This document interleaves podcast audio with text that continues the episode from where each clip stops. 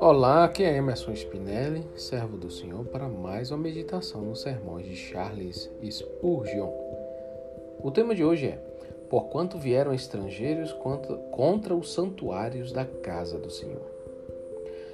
Nesse relato, os rostos do povo do Senhor ficaram cobertos de vergonha, pois foi uma terrível coisa que homens estrangeiros se intrometessem no lugar santo, reservado apenas aos sacerdotes. Em toda parte, vemos motivos semelhantes de tristeza. Quantos homens ímpios estão agora ensinando uma concepção de pertencimento à igreja? Quão pecaminosa é essa solene mentira pela qual toda a nossa população é nominalmente compreendida em uma igreja nacional? Quão terrível é que as ordenanças sejam oferecidas com insistência ao não convertido? E que entre as igrejas mais esclarecidas da nossa terra haja semelhante frouxidão de disciplina. Se todos os que lerem esta porção levarem o assunto diante do Senhor Jesus neste dia, ele irá interferir e evitar o mal que, de outro modo, virá sobre sua igreja. Adulterar a igreja é poluir um poço, é derramar água sobre o fogo, é semear, semear um campo, campo fértil com pedras. Que todos nós tenhamos graça para manter a pureza da igreja como sendo uma assembleia de crentes, e não uma nação, uma comunidade de homens não convertidos e não salvos. No entanto, nosso zelo deve começar em casa. Vamos nos examinar sobre nosso direito de comer à mesa do Senhor. Cuidemos para que tenhamos nossas vestes nupciais, para não sermos intrusos no santuário do Senhor. Muitos são chamados, mas poucos escolhidos. O caminho é estreito e a porta é estreita. Ó, oh, graça para ir a Jesus corretamente, com a fé dos eleitos de Deus. Aquele que feriu Uzá por tocar a arca, é muito zeloso de suas duas ordenanças. Como um verdadeiro crente, posso me aproximar delas livremente, mas como um estrangeiro não devo tocá-las, para que não morra. Inteireza de coração é o dever de todos os que são batizados ou vêm à mesa do Senhor. Sonda-me, ó Deus, e conhece o meu coração. Prova-me, prova-me e conhece os meus pensamentos. Aqui acaba o sermão de Charles. E o entendimento que nós podemos extrair desse sermão é que não é de qualquer maneira que um homem pode servir ao Senhor.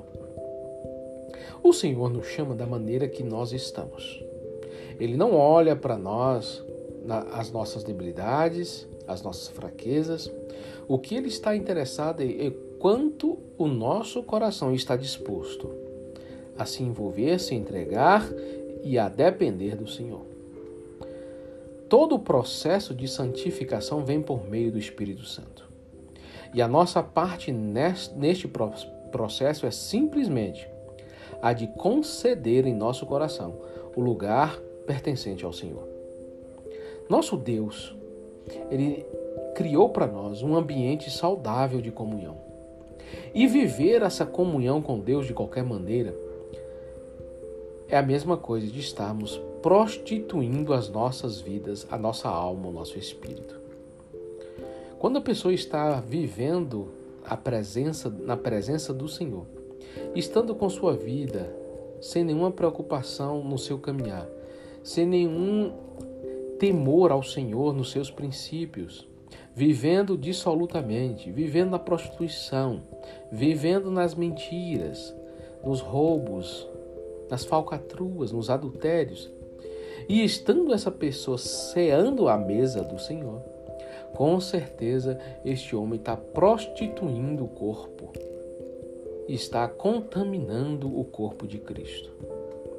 Este, nós não podemos estar na mesa do Senhor e ao mesmo tempo comer na mesa de Satanás. Não tem como um homem servir a dois senhores ou há de odiar a um e amar ao outro. Aquele que não está entendendo o processo de santificação e o processo de morte, o processo de carregar a cruz, não está entendendo ainda para, para o que ele foi chamado. E também não está conhecendo o Senhor.